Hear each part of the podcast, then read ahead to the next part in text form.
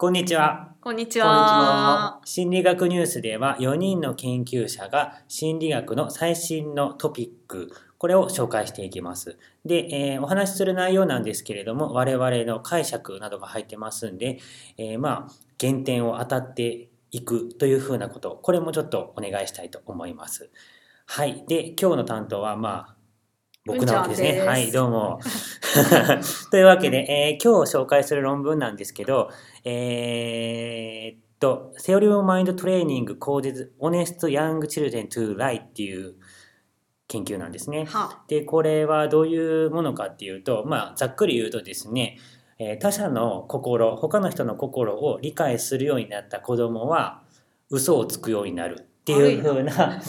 研究です。はい。で、えー、とこれはななんですけど、えー中国人の子供60名を対象に行ってます。3歳から6歳の子供。で、まあ、どこでやったかというと、まあ、これおそらく中国なんですがうん。えっ、とですね何をやったかっていうとまず探し物当てゲームっていうのを、まあ、子供たちにやるんです。でどういうゲームかっていうと、まあなんか、えーとキャンディーとかそういうものをこう、まあ、実験者の大人の人が目つぶってる間に子供に隠してもらうわけですよ。うん。うん。2箇所のうちのどっちかに隠してもらう。はい。で、えー隠してもらった後その実験者の人が目を開けてで聞くわけです。キャンディーはこっちに入ってるって聞くわけですうん。よ。うん。だからどっちかを指さしてこっちに入ってるっていうふうに聞いて、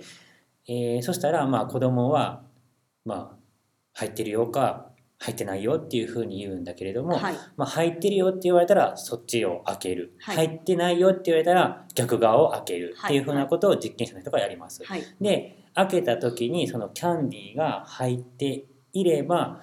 えー、と子供が。実子供はもらえなくて実験者がもらうねあなるほど。だから当てられちゃうと相手にキャンディーが渡る。はい。で隠せるとキャンディーは自分のものになる。隠した方が。そうそうそうそうそうっていうふうな課題ですう。そっか実験者は当てちゃいけないんだ。だから実験者は当てにかかってくんねんけれども子供はそれを阻ほ止しなあん。かんってこと。なるほど。うん、で、まあ、こういうのを10回やるわけね。はい。で10回やるんだけれども10回やって全部正直に答えちゃって、うん。あの全部その実験者にキャンディー取られちゃった子供だけがあのこの実験に参加してます。この次ここから先に参加するってことな。るほど。だから1回でも正解正解というかなんていうのかな隠し通せてあのキャンディーを守ることができた子供は、あのここから先には進まなくってうん。もう全部失敗しちゃうもう超正直なはい。子供たちだけがはい次に行くわけよ。はい。はい。であのーまあその後その片方の子たちっていうのは、えートレーニングを受けるわけですね。うん。その他者の心の理解を、まあ、なんていうのかな深めるというかそれができるようになるようなトレーニングをするんだけれどももう片方の子供たちっていうのはそういうのをしないっていうふうなものです。トレーニングはどういう内容なんですか？ちょっとねトレーニングに入る前に他にも最初の時にやっている実験があるんでそこだけまず紹介しておきますね。でえっ、とまずですねフランカーフィッシュ課題っていうなんかこうどう言えばいいのか難しいんだけれどもまあこれはなんか5匹の魚が出てくるわけですよ。5匹の魚が出てきてその魚が青い魚だったら中央の魚ピンクの魚だったら中央以外の魚がどっちを向いてるか答えるっていう風な課題です。これなんでやってるかっていうなんかこういう風ななんていうのかなそのこれが出てきたらこっちのルールでこれが出てきたらこっちのルールでみたいなそういう能力っていうのは他者の心の理解っていうのになんかすごい関連があるっていう風に言われているからまあその課題もやってますよっていうことですねなる。ほど。切り替えをするっていそううそう能そうそうそう。切り替えをするっていう能力ですね。であとはですね、えー言語的な統制課題みたいな感じで書かれてあってまあなんていうのかなあの他者の心の理解に関しての課題を他者の心を全部抜いた課題みたいな感じそういうのをやっているわけです。わからない。わからないよね。だからちょっとまあ他者の心の理解の課題を言いますね。はい。えっ、と、えー箱の中に、えーボールを入れますと。はい。で、えーじゃあ、まあ、ここにいる人で言ってみましょうか。優子は、はい。えー箱の中にボールを入れました。はい。で、優子はどっか行っちゃいました。はい。でその間にダーさんがこう箱の中からボールを取り出して、えー、カバンの中に移し替えました。泥棒やんか。そうそう泥棒なんだけ。ど、まあ、こうこういうやつね、まあ、めっちゃ使われてるやつなんで、まあ、はい。これあの覚えておくとひょっとしたら心理学のテスト出てくるかもね。はい。みたいな。で、その時に、まあ、優子が、えーっと、戻ってきた時に、そのボールで遊ぼうと思って、はい。えーどこを探しますかっていう風な課題があるんですね。はいだから、えー、ダンさんがそのボールを移してるんだけども、優子はどっか行ってるからそれを知らんやろと。はいだから元優子が入れたところに、を探すんじゃないかっていう風なはい課題ですね。はいで、それと同じようなやつで、えー、と心を入れないようにししてるやつがあるんですよね。うん。っていうのがどんなのかっていうと箱の中にまず車を入れるんです。はい。車を入れて子供に箱の中何が入ってるっていうふうに聞くわけです、うんうん。そしたらまあ子供は車が入ってるよっていうふうに言うんですね。はい。で、えーそのボックスからですね。だから箱の中から車を出して今度シールを入れるんですよ。でシールを入れて今何が入ってるっていうふうに聞くわけです。うんそしたらまあ子供もシールが入ってるってはい。いうふうに言うんですね、はい。でその状態で最初何が入ってたっていうふうに聞くわけです。はい。何が入ってた？車。そう。っていうふうな感じのことをやってるっていうふうな、えーことをやってるんですね。まあだからそれのまあ理解ができるかなみたいな感じの話ですね。はい。なんか見たことを覚えてるかどうかみたいな。そんなそうそうそうそう。だからまあストーリーをちゃんと追っていけてるかっていうかその時系列でうん前これが入ってた今これが入ってるみたいなやつなるほどを覚えているできるかなみたいなやつ。まあ、あとはあの IQ のテストとかやってるんですけど、まあ、これはちょっと省いて。はいで、えー、とトレーニングどんなトレーニングやったかなんだけど、えっ、とね、ペンケースを使います。ペンケースにペン以外のものを入れるわけです。で、その、まあ、ペンが何入れたかちょっと書いてなかったと思うんですけど、なんかまあ、なんか入れたんでしょうね。で、あの、ペンケースの中やから、中身を見てない人は、これの中身わかるかなっていうふうに答えるわけ、えー答えさせるわけですね。はいでペンケースにペン以外のものが入ってるわけだからあのなんていうの？ペンケース見たらみんなペンが入ってんちゃうかみたいに思うんじゃないの？みたいな感じが正解なわけですが、はいまあ、そういうふうな質問をすると。で、えーただですね、えー子供に最初何が入ってるっていうふうに聞くんですがあーそしたらもう子供はペンが入ってるっていうわけですよ。はいでペンが入ってるっていうんだけども中身開けてみたらびっくりみたいなねはい感じのことをまあ最初にしておくと、まあ、あの子供は、えーその最初最初自分はペンが入ってるって思ったけど実はちゃうかったっていうのを分かってるはずなんだけども、まあ、最初なんて答えたみたいに聞かれるとあの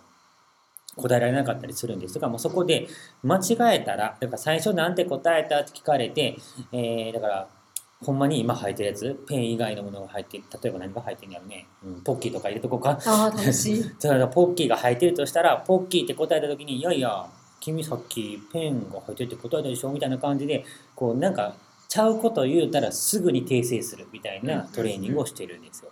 なるほど。時系列を追う手伝いをしてあげるっていう。そうそうそうそうそうそうっていうふうなことをやっていく。っていうふうなのをえっ、とね、えーさっき言ってたなんかその一番最初にあの騙すとか騙さへんとかっていうのをやったやるのがまあ1日目としたらそのトレーニングは2日目から開始するんですね。2日目から、えー1日おきに11日間やるんですよ。だから、えー6回。ってことで12日トレーニングをすると。うん。いうふうなのをすると。うんで、えートレーニングそれをしない子たちは何したかっていうと、えっとね、ダイヤモンドゲームっていうのこれあんま知らんねんけどジャンプゲームわかるよ。やったよ。やった、うんなんていうかむずあのルールはちょっと複雑かな、えっ、と駒を飛び越えながら陣地を変えていくっていううん。そうそう。ゲームあですね、の点々があのこう盤上っていうかフィールドの中に点がたくさんあって、えっと、駒を動かすんだけどその駒は、えっと、相手のなんか他の駒があってその先一個先にしか動けないようになってる。みたいなるほど。まあなんかそういうゲームをやってるんだけどもそれプラスなんかそのコマの数の保存というかだからなんていうのかな、えー、5個のコマを横並びに並べてるのとこうなんていうなんて言えば分かりやすいかね。3つ並べてその下に2つ並べるみたいな感じの5個と5個横一直線に並べるっていうのとが同じ数だっていうの。これ結構子供には難しくって。だから横幅が長い方がたくさんあるみたいな感じに考えちゃうんだけどもそうじゃないよっていう風なのをこれも間違えたらすぐにこうちゃうでこうやでみたいな感じのことを言うと。うん。だからここで、まあ、あの心の状態っていうのを使わない会話でやっていくっていう風なのをするわけです。でここっちのトレーニングのをした人たちも同じように2日目から1日おきでやっていくわけですね。でその最後のトレーニング日から3日後全体で言うと15日目っていうのに、えっと最初言ってたみたいなその優子が箱の中にボール入れてみたいなその課題とそれから探し物当てゲームもう一回やるわけですよ。はいで、えーその1日後にまた探し物当てゲームをやり5日後にまた探し物当てゲームをやりその、えー何日後26日後にも探し物当てゲームをやるということではあ。結構そのどれぐらいそうそう長期間で追っていくっていう風なえ訓練実験1ヶ月半ぐらいかけたなんかね全体では、えっとね、47日目、が最終日。1ヶ月半だ。うん、になってる。っていう風なのをまあやるわけですよ。ではい、まあ、その探し物当てゲームでどれだけ嘘をつけたかって一番最初は一回も嘘つかれへんかった子供たちっていうのばっかりなんだけれども、うん。あのそのなんていうのかなさっきのペンのペンケースのトレーニングペンケースの中身があポッキーとかなんかそういうやつの時のトレーニングをやった子たちの方が嘘をいっぱいつくようになってましたよ。でそれの効果っていうのはその47日目のその1ヶ月半後でも継続してましたよっていう風なうんやつ、えーのが結果ですね。まああのもう一個のそのダイヤモンドゲームをやってた子たちっていうのもあの成績は上がってるんだけれどもやっぱりあの10回一貫して嘘をつつき続けるそのキャンディーを隠し通せたっていう風な子っていうのはやっぱりそのおペンケースにポッキーのトレーニングをやった子の方が多かったっていうことで、まあ、そういう風な能力の向上っていうのがあのなんていうかな嘘をつくっていう力にもつながるよっていう風な研究うんなわけです。あんまり私の頭の中でつながっていないんだけれども、うんどうして嘘をつくようになったんですかね？まあねなんか昔からまあこういうことができるようになるからこそ嘘をつけるっていうかそのなんていうのかな自分がこういう嘘をついたら相手は騙されるだろうっていう風なあのなんていうの？予測みたいなのができるようになるからみたいなことは言われてたんだけれどもそれをまあ実験で示しましたよみたいな話だね。ということは最初にそのトレーニングをする前のところでは子どもたちは自分がこういうふうに言ったら相手の大人はこういうふうに騙されてくれるだろうっていうのが全く予想ついてなかったのがうん。トレーニングによって自分がこう言えば相手はこう振る舞うだろうっていうことが予想できるようになって少し大人になった。そうそうそうそういうことだ大と思う人になった。いやなんかねこの研究自体まあそんなに言うほどなんか新しいことやってるって感じではないんだけれどもでもこの結果っていうのは結構なんていうのか大事かなというふうに思って、まあ、なんかこっからが本題って感じではあるんだけれどもあのーなんていうのかな。ズバリ。平和な世界ってどうやったらできると思うかっていうのなんだけども。あのね平和な世界っていうのはおそらく、えー全員が赤ちゃんの世界。これは平和なんですよね。平和だうね。ん、だからまあ言うたらみんな泣いてるだけじゃん。ギャーギャーおぎゃーおぎゃーみたいな。でなんか誰かが誰かのこと好きとか嫌いとかなんか憎しみとかそういうのもないわけですよ。だけれどまあこういうふうななんて発達っていうふうに言うんだけれども成長発達っていうものがあるからこそこういう嘘とかもつくようになるし悪意とかも向けるようになるしみたいなうんだからこう成長していく発達していくっていうことはいいことばっかりじゃないよっていうのをまあこうちゃんと言ってるっていうので、まあ、これはこれですごい大事かなっていうふうな。うんうん一個気になるのは、うんそれがあの発達もつまり成長していったら同じように嘘をつくようになるのかそれとも今回の実験で特殊なトレーニングをしたことによって嘘をつくようになってしまったのかそれあのもう少し大きくなった子どもたちでやると今回トレーニングしたようなのと同じような振る舞いをするのかな。うーんまあなんかおそらくえっ、とそうだね。今回その3歳から6歳の子どもたちをやってるんだけれども例えば10歳とかの子どもたちを対象にやっていたとすると、全員最初からまあルールでだって自分がやったらどうみたいな感じにならへん。うん。こうね、ん。まあキャンディーやったらちょっとそんなにモチベーションがないかもしれへんけどなんかこう1,000円とかさ1万円とかをこう隠し通せたらもらえるよとかで言ったらまあ隠そうってなりますよね。ううんあの今回の実験に参加したの子どもたちなんですけど、まあ、初めにこううまく嘘がつけなかった人たちが選ばれたってことなんですけど、うんうんその子どもたちって例えばこの実験じゃない子普段の日常の時には嘘はつけつけるような人だったんですかね。でだからまあ日常的には例えば自分の親とかには嘘はつけていたけどこの実験室に呼ばれてその実験者、まあ、研究者の人と関係の中ではうまくつけなかっただけなのか、うんそれとも嘘をつく能力そのものがあんあんましなかったのかってそこだったんですよ。まあそれは難しいところだね。うんだから実験いろいろなトレーニングを積むことでその環境にも慣れて実験者とのなんだろうある種の信頼関係みたいなのもできて、まあ、楽に振る舞うことができるようになってなんか嘘もつけるようになったって今回いうのをとかその嘘をつけるようになったっていううそのなったっていうのがもともとこの嘘をつく能力そのものができたのかそれともそれはあったけどただそれをこの今回のその研究者に対しては発揮できなかったものが発揮できるようになったっていう、うんうんうん。そのどっちなのかなって結構気になる。んですまあでもただそれやったらそのダイヤモンドゲームしてる子たちも同じようにできるようになるはずだよね。なるほど。その実験者の人とこうコミュ関わニケーションりコミュニケーションを持ってるわけだから。何かその環境でトレーニングをしているわけだから、そうそうそうそう。ですねだけどまあそこでコントロールのだから、えーとダイヤモンドゲームの子供たちを能力は確かに上がったんだけれども上がり方っていうのがそのペンケースにポッキーの子供たちの方が上がったっていうのをこの人たちは言ってるからまあそのあたりはうーんやっぱこれが重要なんじゃないかっていう風な感じじゃないかな。今回はその嘘をつく回数が増えたっていうような結果が出てますけれども、例えばそれそれってまあだから倫理的には良くない方向に結果が出ているわけじゃない、うん。何かいい今回はやっていないけれどもそういうペンケースの中に何が入っているかなゲームをすることによっていい方な変化は何かあったと思いますか？今回は出ていないけれども、うんうんうん。こういうことができるようになったんじゃないかとかっていうのは。まあでもなんかこれはおそらくいい方もあるだろうとまあ我々としてはそう思いたいところではあるねなんか。多分こう、うん自分が嘘をつけるようになるっていうのは人の嘘を見破るっていうのことにも多うんうん分関わってくると思うんですよそうだねだから自分がこう、うん、嘘ができるるなら、その人の嘘をちゃんと見破れる、まあ見抜けるってことにも関係すると思うんで、まあ、それができると結構いいことですよね。うんまあ大切だね。そうだね。だからやっぱりなんかこういい面悪い面が両方ともこう発達していくっていう風なのは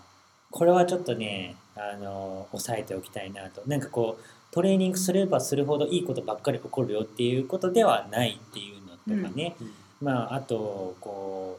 うなんかテレビとかでもさこう育児系の話とかをねよく見たりするんだけれども、うんなんかこう例えばこう子供のイヤイヤ期が来るとかね。うん。そういう風なあのもの。これはでもそれでなんていうのかな。あの自分の意思をこう伝えようっていう風なこう気持ちが出ているっていう風にも捉えられるわけだから。だからまあなんかそれがすごい悪いことみたいな感じでなんかわがまま言っちゃってみたいな。わがままって思ったら悪いことだけども自己主張ができるようになるって考えるとまあ自分の意見を言われへんようなね、えー子供ばっかりが育ってしまうとまあ困るわけですよね。何にもできない子ばっかりになっちゃうから。だからそういうのをまあこうなんかね見ていけたらいいんじゃないかなっていう風な。なんかいいことばっかりでもないし悪いことばっかりでもない。うん。悪いことばっかりでもないしいいことばっかりでもない。みたいなね、